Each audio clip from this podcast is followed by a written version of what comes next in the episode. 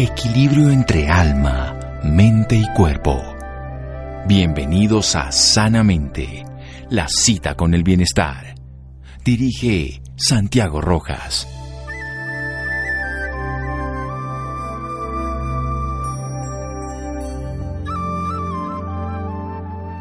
Una buena alimentación prevé el 95% de las enfermedades. Linus Paulín. Buenas noches, estamos en Sanamente de Caracol Radio. Acaban de pasar los Olímpicos y nos quedamos con el 2020 en el 21. Pero podemos irnos un poco más atrás y encontrar a un deportista también medallista olímpico durante los Juegos de Londres 2012. Un piloto de BMX que también es miembro de un Team Herbalife en su deporte logró esa presea olímpica en el 2012. Actualmente este personaje, además de ser deportista, es empresario y hombre de familia. Con 33 años es fundador de Okendo Shop, ya escuchamos su apellido, una empresa dedicada a la protección de elementos deportivos. Y tiene una familia conformada por esposa, por hijos. Pedaleando con fuerza en el BMX, ha buscado superarse, todo un modelo de desarrollo personal de disciplina. A mí me encanta, he tenido la oportunidad de entrevistar a personas que han logrado triunfar y vamos a hablar de esa disciplina, de esa constancia, de ese esfuerzo, de esas noches y esas dificultades que se pasan para lograrlo y aprender de alguien así es maravilloso. Ha conseguido triunfos, pero sabe que aún queda mucho para alcanzar, mucho más por lograr. Hace 21 años se trazó un camino imagínense, y no piensa abandonarlo. Con disciplina y una buena nutrición sabe que cada día estará mejor. Carlos Mario Kendo, buenas noches y muchas gracias por acompañarnos.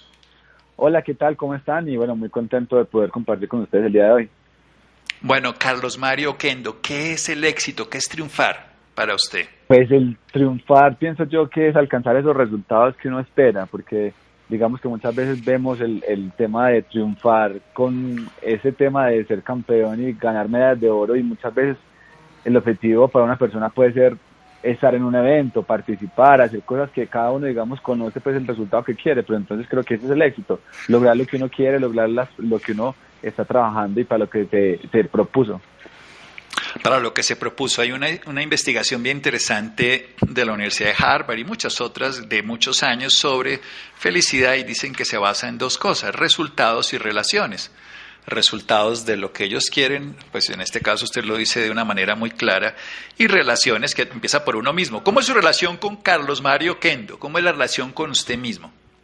Pues la relación, bien, yo pienso que eh, me conozco bastante porque también ha sido una de las tareas que he tenido como deportista de conocerme bastante más en el ámbito deportivo, pero yo pienso que cuando uno mejora también como persona, al final también se ve en lo deportivo, entonces creo que es un conjunto completo para que esto funcione y yo creo que muchas de las personas que nos escuchan el día de hoy dicen que se conocen y creen que se conocen, pero a la hora de la verdad, eh, pues no es tan fácil, digamos, llegar como a ese resultado.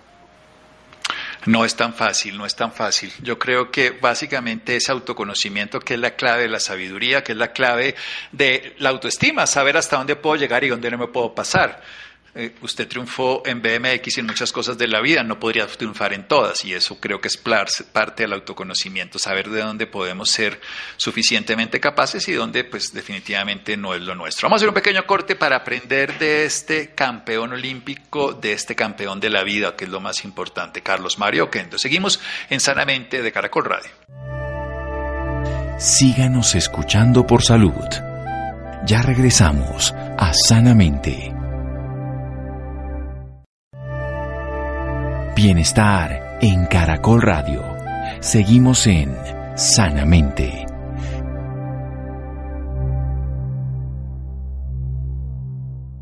Seguimos en Sanamente de Caracol Radio, piloto de BMX, medallista olímpico de Londres 2012. Tiene además desde hace 21 años un camino de conciencia que no piensa abandonarlo, cuyo éxito lo define como alcanzar los resultados que uno espera y cuya base es el autoconocimiento, saber cómo puede y además esa buena relación con él mismo.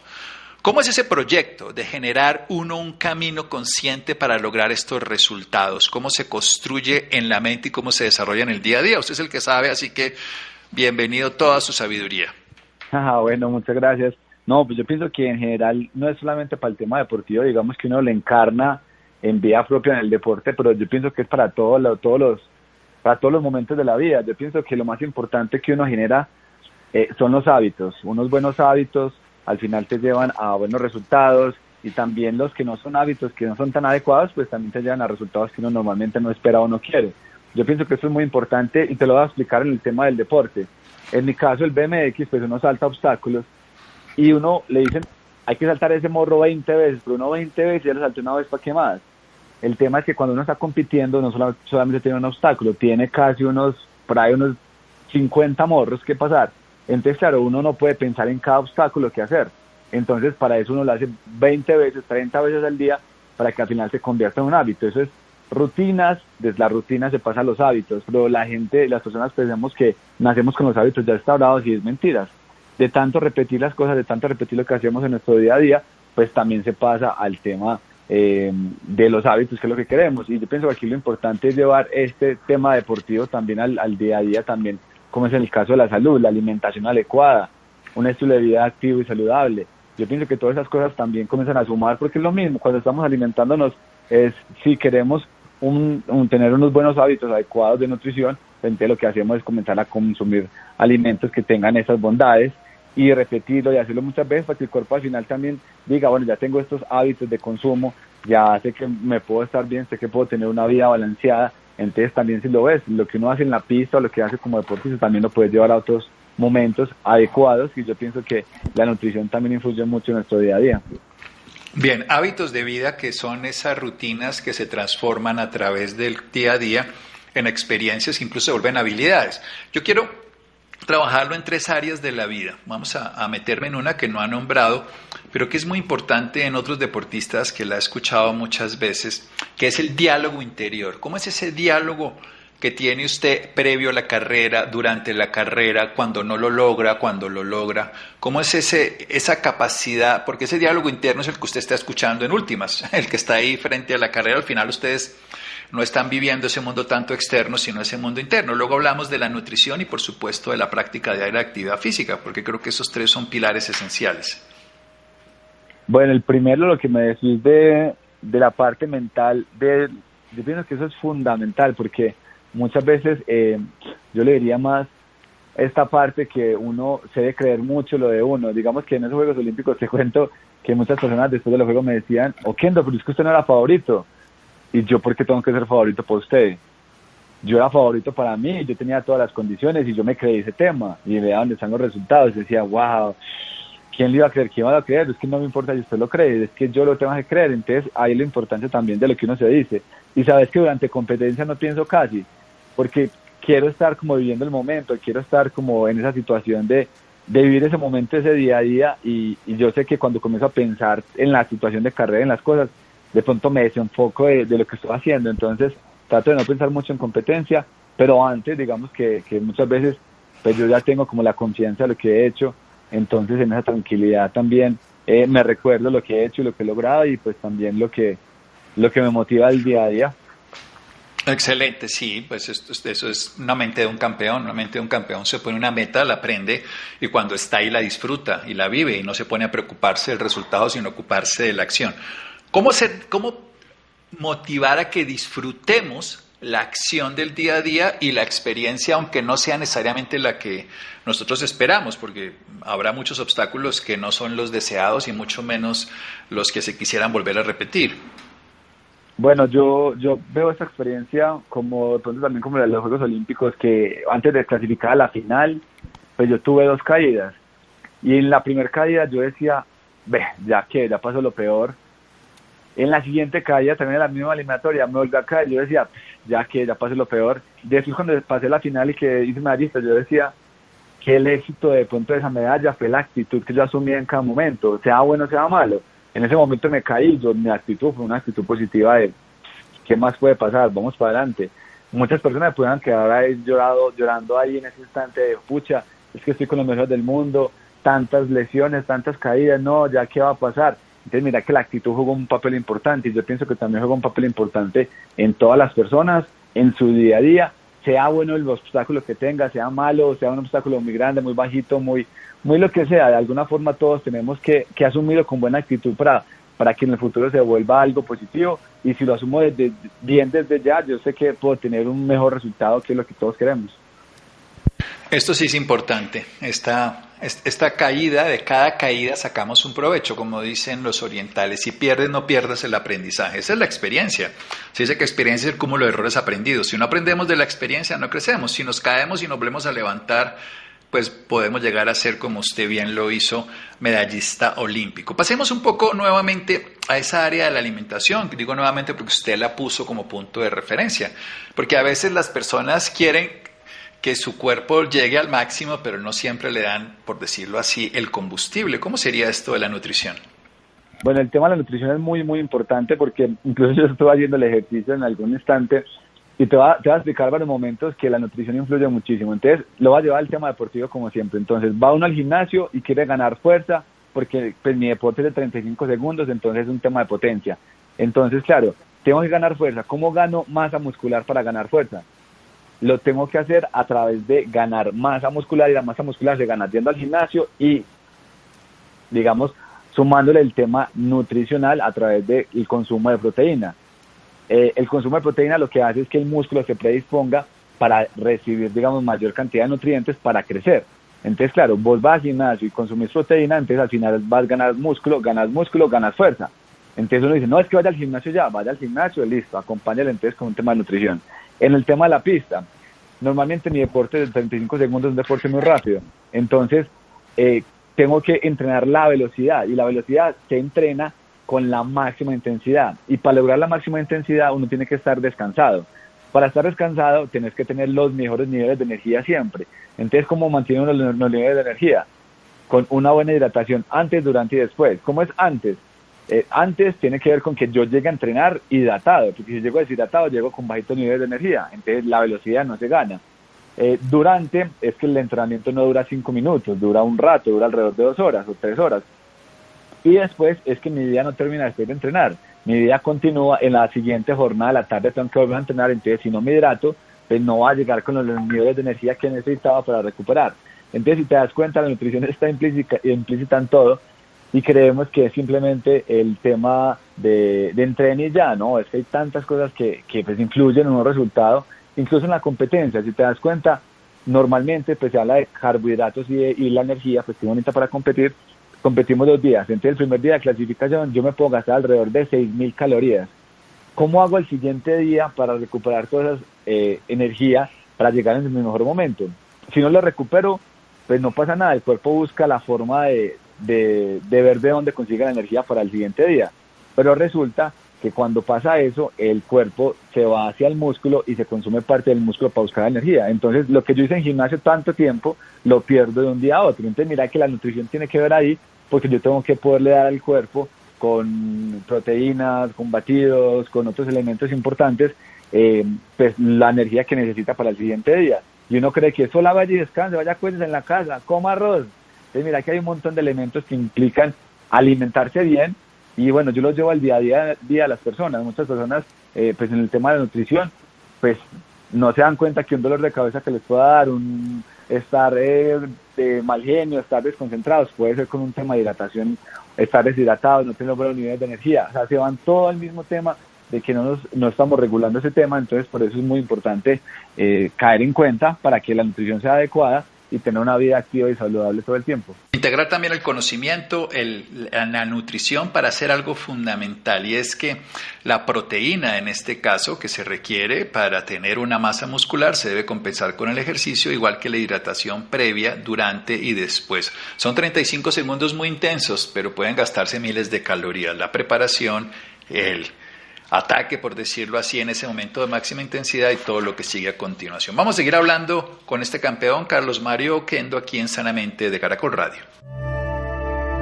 Síganos escuchando por salud. Ya regresamos a Sanamente. Bienestar en Caracol Radio. Seguimos en Sanamente.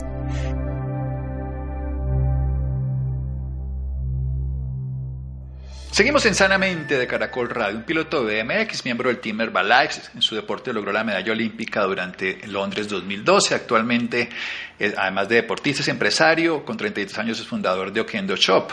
Desde los, hace 21 años está dedicado a este camino que no piensa abandonar. Nos está enseñando cómo cuando está dedicado hacer las cosas no piensa, solo atiende lo que está ocurriendo, está totalmente atento para dar el mayor rendimiento, para que la mente no lo distraiga. Sí, si piensa, si desarrolla un programa, si lo hace todo el tiempo, o es un diálogo interno favorable.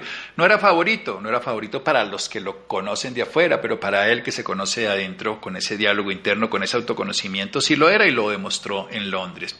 Nos habla de la proteína, la importancia, ya sea no solamente de comida, sino de suplementos para que pueda llegar a darle la masa muscular suficiente con el esfuerzo que hace de la fuerza, porque requieren 35 segundos alta intensidad y fuerza, porque es un ejercicio de alta intensidad, para que logre hacerlo. Pero también los líquidos, la hidratación adecuada previa, durante y después para esto de velocidad. ¿Qué hace ahora frente al BMX? ¿Sigue haciendo BMX? ¿Dónde está su proyecto personal frente al ejercicio y, y el proyecto personal frente a otros de educar y enseñar esto? Bueno, en el tema deportivo, sí, seguimos activos en BMX. También estoy involucrándome ya en otro deporte que se llama enduro, o es un deporte como de descenso, que tiene que ver con ciclomontañismo. Y bueno, contento también como por hacer cosas diferentes. Y bueno, en el tema de la actividad física, pues la seguiremos haciendo todos los días, con la, con la constancia también de saber que ya tenemos esos hábitos instaurados, que me parece un tema muy bacano. Y yo pienso que aquí lo importante es también seguir pensando en lo que a uno le da felicidad, que es montar bicicleta en mi caso, porque yo creo que uno se dedicará a eso, como lo que le da la alegría todos los días. Sin duda, si no le gustara hacerlo no tendría sentido, se estaría torturando y usted pues nació como dice para eso y lo pudo desarrollar, pero no es pero el, es 10% de inspiración y 90 de transpiración. ¿Cómo es el entrenamiento precisamente de un campeón? ¿Cómo es un día a día completo de actividad física, de actividad mental y desarrollo frente a llegar a competir a ese nivel? Bueno, digamos que la rutina que normalmente uno, uno acostumbra es lo más común es ir al gimnasio en la jornada de la mañana, porque digamos que el músculo está más dispuesto como a, como a recibir, digamos, esa, como ese volumen de actividad. Entonces uno hace gimnasio en las mañanas y ya en la jornada de la tarde arranca, digamos, directamente a la pista, que es donde, digamos, va, va a ganar los hábitos respecto al tema deportivo. Entonces hacemos salidas, saltos, técnica, dependiendo pues del plan y también muy pensado en el objetivo que tengamos, porque normalmente se cuadra pues o se pone un objetivo grande, que en este caso se llama el objetivo macro, y se ponen los objetivos los, los pequeños, que es como los que uno va consiguiendo metas a medida que va, va entrenando. Entonces de eso depende eh, cómo se planifica el entrenamiento y bueno, en esa medida también uno va viendo cómo va evolucionando y también va haciendo cambios, porque pues la planificación consiste en eso, en ir organizando, modificando para llegar en su mejor momento. Bueno, volvamos un poquito al área de la mente. ¿Qué le recomienda a las personas para que el cambio empiece en la mente y luego se vuelva un hábito en la vida, en la nutrición, en el ejercicio, en la constancia, en el proceso? Yo pienso que mm, el principal cambio es que también comencemos a hacer em, esas modificaciones en la rutina que hacemos normalmente o en los hábitos que tenemos actualmente. Es que revisemos qué es lo que hacemos. En este caso, voy a poner el ejemplo de la nutrición. ¿Qué hacemos? ¿Qué cambios queremos lograr? Porque también uno puede decir, no, es que pues yo, yo hago esto, pero no estoy buscando nada, no estoy buscando ningún objetivo, entonces no va a servir de nada. Entonces, aquí es, bueno, ¿qué estoy haciendo y qué quiero lograr? En este caso quiero mejorar mi, la, una adecuada nutrición, entonces, bueno, ¿qué consumo ahora? ¿Qué cambios puedo hacer? Y comenzar a hacer los cambios de forma rutinaria. Eh, rutinaria me refiero a hacer pequeños cambios en la alimentación eh, con productos complementarios, aparte de lo que uno desayuna, lo que, o un complemento con frutas o con cosas, para que al final también uno vaya viendo los resultados y en la medida que uno también va generando diferentes rutinas, pues va generando diferentes hábitos, acompañar de la actividad física, pues no tiene que ser de alto rendimiento como en el caso mío deportivo, pero sí acompañar una buena nutrición de la actividad física porque está comprobado que se requieren las dos, no es que me alimente bien y ya uno, uno requiere la actividad física para tonificar los músculos, para también darle ese tema de, que el cuerpo, digamos, haga una actividad física como tal y haya un, tema de algo de exigencia diferente pues al tema de estar en la casa, pero también esa buena alimentación que también complemente eh, ese día a día de todos y que al final se vean los resultados, pero porque hay un componente completo y no pues porque pasó algo milagroso. Sí, esto es además de todos los días, incluyendo, como dice, la actividad física, la mental y la nutrición, que vuelva a ponerle usted como punto de referencia porque este cuerpito es el que lo tiene, lo tiene que hacer. Una pregunta sin mucha lógica, pero ¿por qué tenemos campeones nosotros de BMX? ¿Qué tiene Colombia diferente frente a otros países, no solamente masculino, sino también femenino, por supuesto?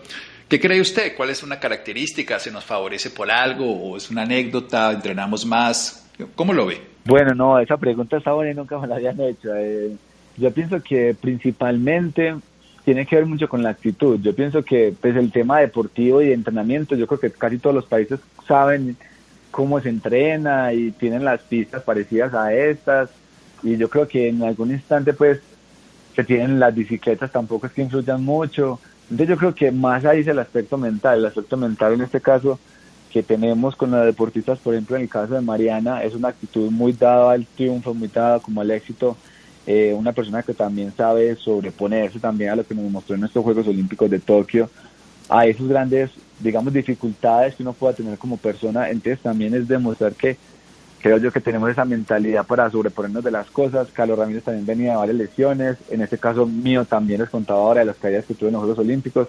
Entonces creo que nos hace diferente eso, esa mentalidad a la hora de la competencia, esa mentalidad a la hora de, de estar en esos grandes eventos que a la final son los que muestran los resultados y nos dan al país esos grandes títulos.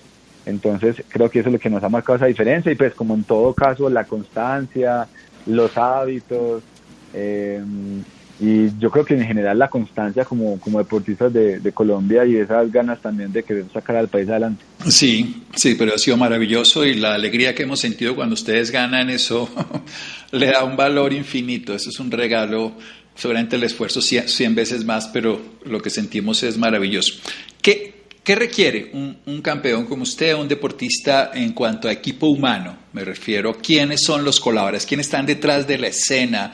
Entrenador, psicólogo, fisioterapeuta, nutricionista. Cuéntenos un poco, ¿quién es ese staff que hace que una persona pueda desarrollar al máximo sus capacidades y triunfar? Bueno, eso lo llamamos nosotros equipo de triunfo, porque pues normalmente uno se para en el podio y pues uno da la cara al país y dice, yo me la gané mire la medalla que yo, yo tuve, pero la gente no se da cuenta que atrás hubo un montón de personas que sin ellos no hubiera sido posible, digamos, un resultado.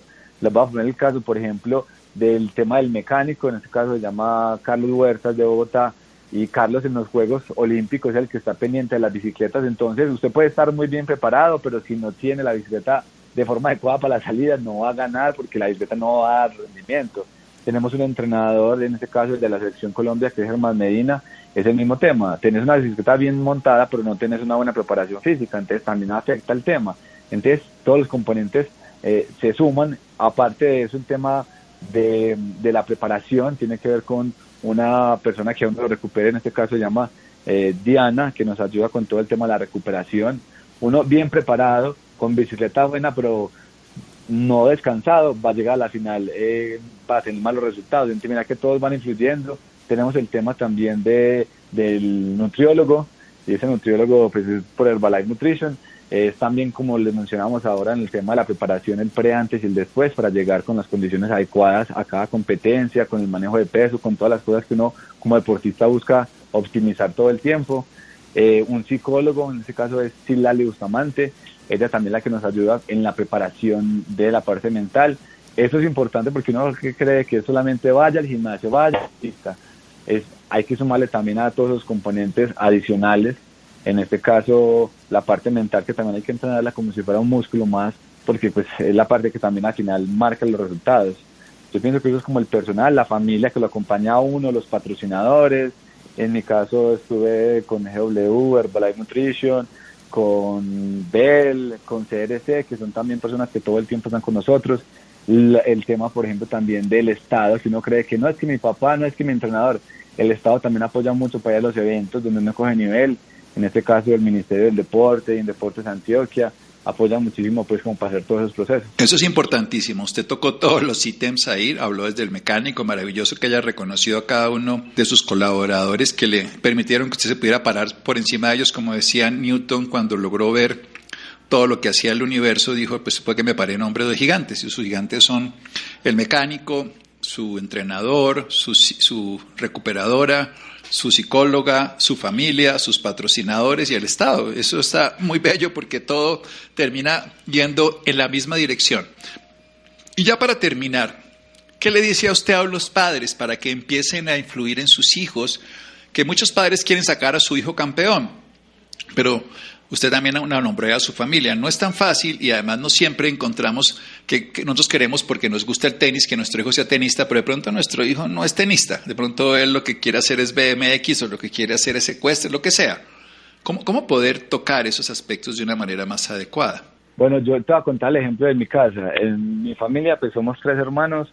El hermano menor se llama David, el mayor se llama Alex, yo soy el del medio Alex comenzó conmigo en bicicross, pero él se retiró, digamos, pequeño porque tuvo una caída y no le gustó. El menor sí continuó conmigo y en mi casa somos lado contrario. O sea, yo entreno mucho, muy disciplinado, muy juicioso. Mi hermano menor es el talento. El talento es que no tiene que hacer nada y le va muy bien. Entonces, eh, él por ser tan talentoso, de alguna forma, pues tenía como todas las condiciones para llegar más lejos que, digamos, deportivamente que yo. Entonces en mi casa mi papá quería proyectarlo a él como pues el, el, que ganara todos los títulos en la casa, porque pues ya le gana a Carlos Mario y no hace nada. Entonces un día se sentó con, con, él y le dice, eh, bueno David, vamos a entrenar como Carlos Mario. ¿Cómo así para tantas horas? Sí. Ah, bueno, para yo me salgo. ¿Cómo así que yo me salgo? No, es que yo no quiero eso. Yo quiero hacer las cosas como me gusta. Entonces mi papá entendió en ese momento que, que era muy importante que, que los papás eh, digamos, los papás están es para apoyar a los deportistas, los papás están para motivarlos, para ponerlos como en el lugar correcto, pero el que decide al final el resultado son los deportistas, porque al final ellos son los que van a vivir en carne y hueso, eh, el estar allá entrenando, el estar allá sufriendo, el estar allá en ese estrés competitivo, en, esas, en esas situaciones que pues al deportista le gustan, pero que no son tan fáciles. Entonces también es un, un tema también para los papás que, que nos ayuden en el tema motivacional y también el después, porque también es que el deportista no logra resultados, pero que el papá está también ahí para que diga, eh, muy bien, vamos a seguir trabajando, vamos a seguir trabajando, vamos a seguir... Pero están es como para eso, no para exigir resultados, porque al final el tema lo define cada una de las personas, porque al final ellos van a, son los que se van a montar al, a un podio, a una, en una competencia y van a tener los resultados. Entonces es importante eso, que los papás se den cuenta de que las decisiones las toman los, los, deportistas, pero que los papás también, eh, la labor de los papás es estar ahí como en, esa labor de, de, motivar y también de apoyar en los momentos que sean difíciles, como en las caídas o en los momentos que no se ganen, pero que sean esa, esa como la, la simple función y no también que muchos se meten también a ser entrenadores y otras cosas. No, no, la función del entrenador es esa, para eso estudió él. Entonces, por eso es muy importante tener claro el papel como papás para que los deportistas sean exitosos. Incluso yo he conocido papás que a los ocho, el niño cumple seis años, a los siete años fue campeón mundial y a los nueve años el niño retirado del deporte. Yo como un niño se va a retirar a los nueve años del deporte. O sea, nueve años, o eso es nada. Eso quiere decir que tenía presión sobre los papás y los papás ¿qué hicieron? Querían poner sobre el hijo muchas expectativas que ellos no tenían y al final no era la labor de ellos. La labor de ellos es simplemente, venga mi hijo, ganó muy bien y no ganó también muy bien, sigamos. Entonces creo que eso es importante pues que lo tengamos presente y se trabaje en la medida que uno, digamos, caiga, caiga en cuenta y, que lo puedan llevar también a, otros, a otros momentos.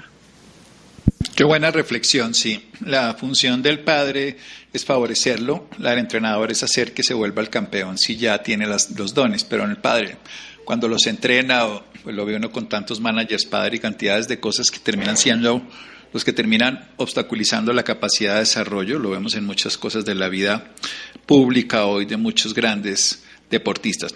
Y para terminar, ¿cómo se ve usted en unos años, en unos 10, 15, 20 años con toda esta dinámica de vida? Se proyectó 21 años, ahí sigue. ¿Dónde se ve en 10, 15, 20 años más adelante?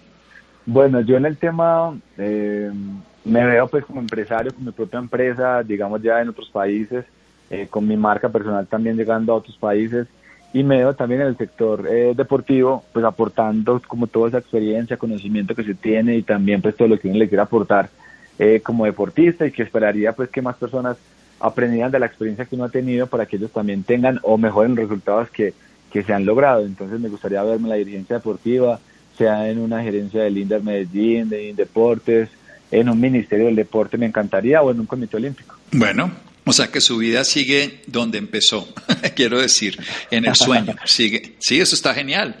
Sigue tras un sueño, lo está logrando.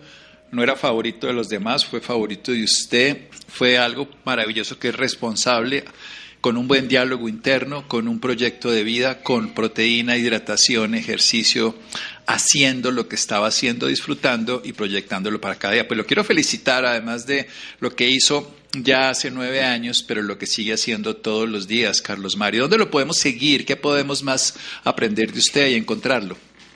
Bueno, me pueden seguir en mis redes sociales, eh, en, como Okendo BMX con K y en Okendo Shop también para que conozcan los productos también de mis marcas, una marca pensada en la protección de las bicicletas, algo que surge a partir del mismo deporte, donde en este caso yo encuentro que hay una necesidad porque se me rayaban las bicicletas cuando viajábamos o se me ensuciaban los uniformes, entonces hice un producto pensando en eso y lo llevé ya a otras modalidades como la ruta y la montaña, que es en las que digamos ya estoy incursionando, pero digamos que es un aprendizaje también del día a día y bueno, la idea es como poder compartir también esa experiencia y, estos nuevos productos también a, muchas personas.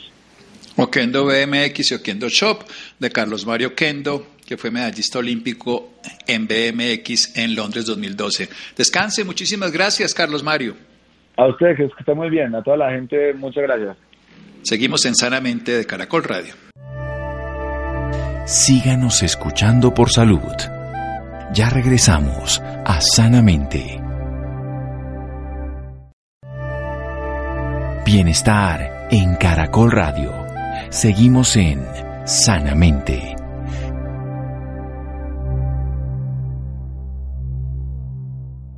Seguimos en Sanamente de Caracol Radio. Si están interesados en tener más información de Carlos Mario Kendo, entonces Okendo BMX con K, Okendo Shop. Ahí lo pueden encontrar. Bien, cambiando de tema.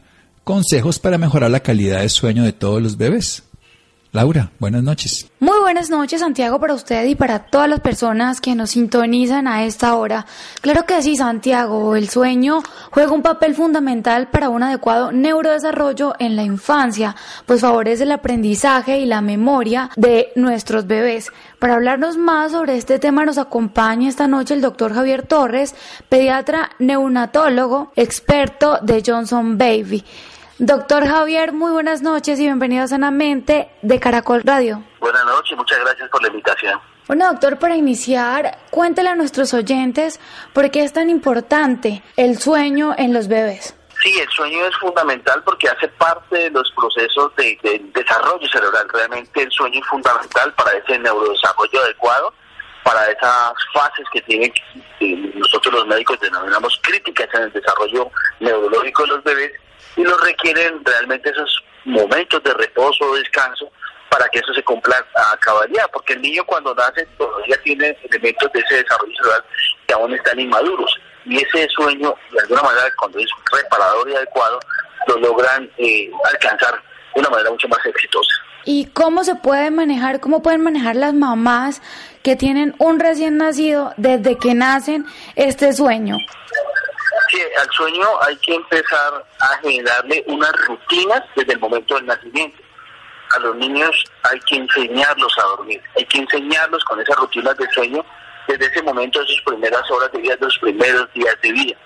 por eso nosotros siempre recomendamos que esas rutinas de sueño se hagan de una manera permanente desde el nacimiento. Eso incluye un ambiente adecuado, un sitio con una ideación adecuada, con un tipo de ambientación, ya sea musical o no, suave, que le permita al niño relajarse de alguna forma, igual que a la misma madre, con un tono de luz que no le afecte, que no lo estimule, que no exista un televisor o algún estímulo externo que pueda él de alguna manera no conciliar tranquilamente el sueño y que se haga unos procesos que de alguna manera permiten que esas rutinas al niño eh, lo lleven y lo, y lo generen realmente la posibilidad de descanso mucho más adecuada. Entonces nosotros recomendamos que sea el niño bañado antes de ese sueño, que sea alimentado específicamente con lactancia materna, que es lo mejor. Después de eso hacer una rutina de masaje suave sobre su piel para que eso le permita a él descansar mucho más tranquilo. Siempre, ojalá, el niño debe acostarse, debe estar en el sitio donde se va a despertar. A veces acostumbramos mucho a dormirlo en nuestros brazos y eso hace que los niños se angustien cuando se los colocan en la cama. Por eso siempre es bueno desde que nacen a irlos habituando a que realmente se duerman en su cunita o en el sitio donde van a despertarse. Usted habla también de, de bañarlos en la noche. ¿Es recomendable hacer esto, doctor?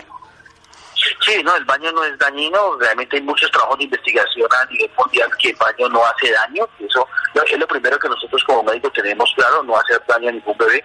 Y el baño en un ambiente adecuado, con temperatura adecuada, relaja. El baño es un relajante fundamental realmente para el ser humano. Y en ese caso a los bebés, a esa rutina que significa el baño relajarlo, en los estudios que se han entregado a nivel de la literatura médica, aparece que con evidencia que los niños que son sometidos al baño duermen mucho más tranquilos y están realmente mucho más prestos a conciliar el sueño y a relajarse mucho mejor.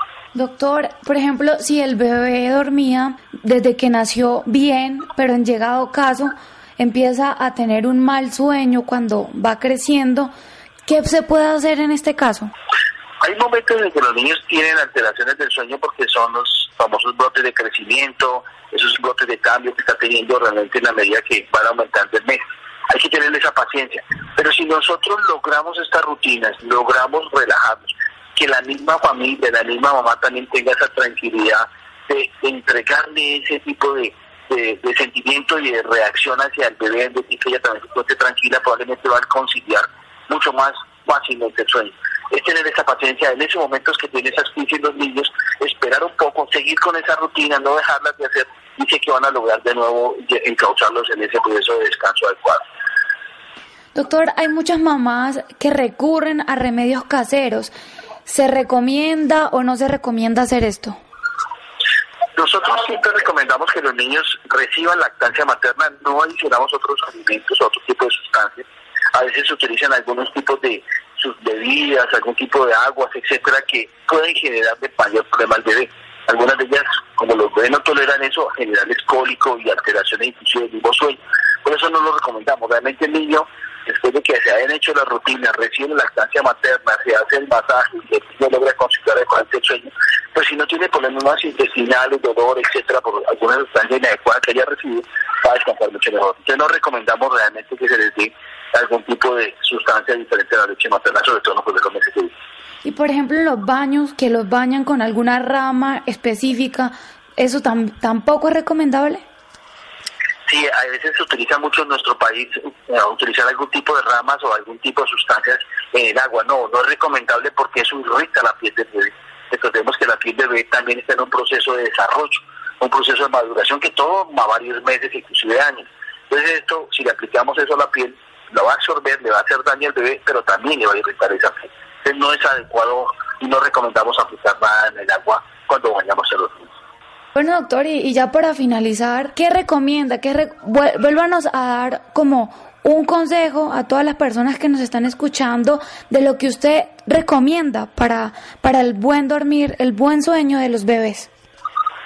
Sí, importante irlos programando desde el embarazo. Mire que esas mamás que le hablan al bebé, que lo acarician, que le dan ese momento de tranquilidad y de paz, eso realmente es fundamental durante el embarazo.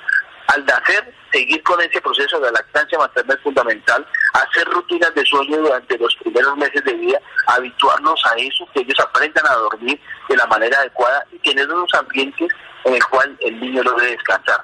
No usemos televisores, no usemos ruidos fuertes, etcétera, y los, los, niños logran tener esto que para nosotros es fundamental para su neurodesarrollo como es un adecuado sueño. Perfecto, doctor. Y bueno, ¿dónde pueden encontrar más información sobre este tema las personas interesadas? Sí, no, pueden buscarlo también en, Twitter. Yo estoy como Javier Torres M. Allí estoy como en mi página y con todo gusto respondemos muchas de las dudas y en la página de Johnson Baby. Tenemos también muchos videos y, conferencias con relación al tema. Muchísimas gracias, doctor Javier Torres, por esta valiosa información y por acompañarnos esta noche en Sanamente de Caracol Radio. A usted, muchas gracias por la invitación y un abrazo a todos. Bueno, Laura, muchas gracias. Muchas gracias a Fernanda, a Adrián, a Ricardo Bedoya, a Yesid Rodríguez, a Freddy. Quédense con una voz en el camino con Ley Martín. Caracol piensa en ti. Buenas noches.